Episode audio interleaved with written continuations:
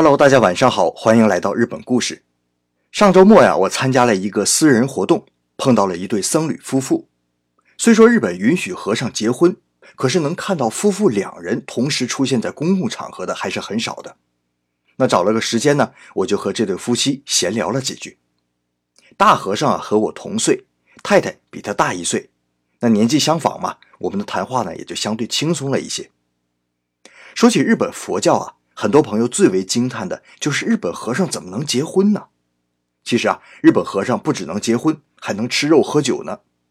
这在日本呢叫做“肉食妻带”，就是可以吃肉，带着妻子修行。肉食妻带来自明治维新，明治天皇重新执掌皇权之后啊，特意颁布了一条命令：自今僧侣肉食妻带续发，可自愿行事。那说是自愿行事啊，可当时真的就是半强制的逼迫僧侣们吃肉娶妻。所以为什么说明治维新重要？这个时间点上啊，发生过很多改写日本整个走向的事情。哎，那明治维新，明治天皇为什么要颁布这条法律呢？日本呢是一个神道教国家，同时呢也是一个佛教大国。那将军幕府时代的时候，武士掌权，所以信佛还是信神这无所谓。可是天皇掌权，他就要抬高神道教，贬低佛教，因为神道教的主教他就是天皇他们一家子嘛。所以幕府末年，伴随着倒幕运动，还出现了很多的灭佛运动。比如说倒幕运动的中心地带萨摩藩，也就是今天的鹿儿岛啊，老杨在那儿待过四年，几乎没有几家寺庙，就是在倒幕运动当中被西乡隆盛等这些人砸掉了。那明治天皇的肉食期待令，就是为了要把佛教拉入俗世，弱化佛教的影响。我问大和尚啊，你和太太是怎么相识的呀？您这个职业应该和女性见面的机会比较少吧？哎，总不能搭讪香客吧？嘿，他哈哈大笑说：“哎呀，搭讪香客那是肯定不行的。最近比较流行的呢是相亲活动，我和太太呀就是在相亲活动上认识的。”我说：“哎呀，和尚还有相亲活动啊？”前一段时间呢，日本的一个电视剧叫《朝五晚九》，帅气和尚爱上我，哎，在中国是特别的流行。我看了之后啊，都想嫁给和尚了。大和尚啊，又笑了笑，摇摇头说：“哎呀，那部电视剧啊，我也看了，描写的太过于美好。其实现实是很残酷的。我大学毕业之后啊，在一家寺院出家，就像上班一样，早晨要做礼、打扫卫生，白天要接待香客，晚上又要做礼。”每个月只有三天的休息。三年前，一个偶然的机会啊，下面的一个寺院少了住持，才把我派来。虽说我家族可以在这里待三代人，不过如果我没有孩子，或者我的孩子不愿意继承寺庙，再或者我在孩子未成年之前就出意外死掉了，那他们就会被赶出寺庙。而且啊，我的所有财产都是香客捐赠的，出寺庙的时候。一分钱也带不出来。这个时候啊，他太太也适时的接了一句话说：“香客捐出来的财产是属于寺庙的，我们只能使用生活必需的费用。所以选择出家，选择成为僧侣的妻子，那就选择了陪伴寺庙的平淡生活。”我一看他太太搭话了，就把话题往他太太身上引。我说：“您觉得做住持夫人和一般的婚后生活有什么不一样啊？”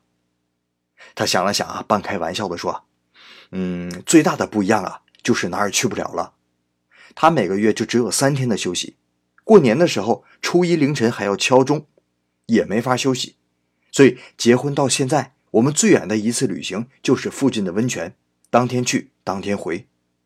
我想回自己老家住几天，都得担心他能不能应付得了庙里的生活。”我说：“那您平时都干什么呀？”我呀，他笑了笑。打个比方吧，他是明星，我就是他的助理兼经纪人。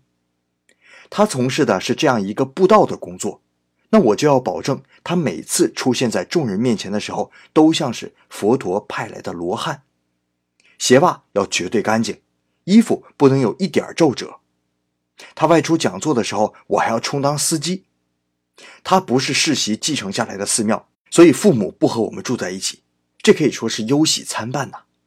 喜的是不用疲于应付婆媳关系，忧的是没有人教我该怎么做一个寺庙住持的太太，全得我自己来摸索呀。我说：“那你们两个人想让孩子继续僧人的职业吗？”太太看了看大和尚，大和尚想了想说：“呀，我们现在呀还没有孩子，不过我太太看来是挺想让孩子继承寺庙的，毕竟非常安定稳妥了。不过我觉得这个社会啊不太好说的，我倒是希望孩子能选择一个自己喜欢的职业。那如果他不继承寺庙，我就只有更加努力，一直干到死了。不过呀，不能死在家人前面。”要不然他们没有钱了。听完这对僧侣夫妇的谈话呀，我不知道你有什么感觉啊？给我的感觉啊，他们对待佛教不像是一份信仰，而像是一个工作。前一段时间，日本畅销书《寺院消灭》当中有这么一个故事：全日本佛教会前事务总长护松义晴年轻的时候啊，去泰国参加一个艾滋病病人的救助活动。当时的艾滋病患者很多都已经是呃晚期了，满身流脓。我们都知道啊，艾滋病是通过体液传染的，手上如果有一丁点的伤口沾上了脓液，那就会有很大几率感染。当时啊，医务人员在接触患者的时候都是戴上塑料手套，可是泰国僧人没有一个人戴手套，没有丝毫犹豫的束手，一个接着一个的和患者握手拥抱，尽可能的给他们勇气和最后求生的希望。当时护送疫情啊，是作为日本的僧侣去的，他就犹豫了：如果我要是感染上艾滋病，我的寺院怎么办？我的家人怎么办？我死之后谁来继承寺院？想到这点呢，看着那些流着脓的手向他伸过来，可他就是没有勇气上前握住。霍松玉晴在回忆的里面这样写道：“我是一名宗教者，我就是为了给他们勇气，跟他们握手。”才到收容所的，可是我没能做到。想到这里，我不禁放声痛哭。可是不管怎样，我就是做不到。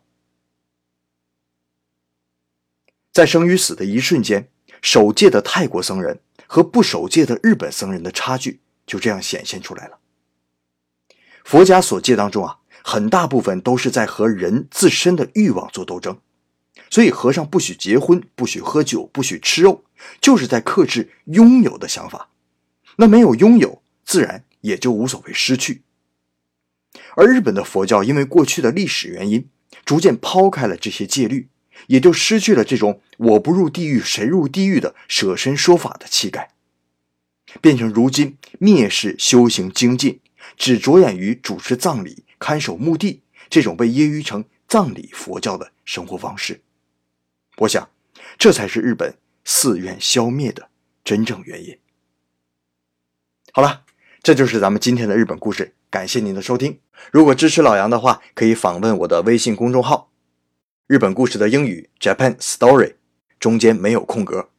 咱们下一期再见。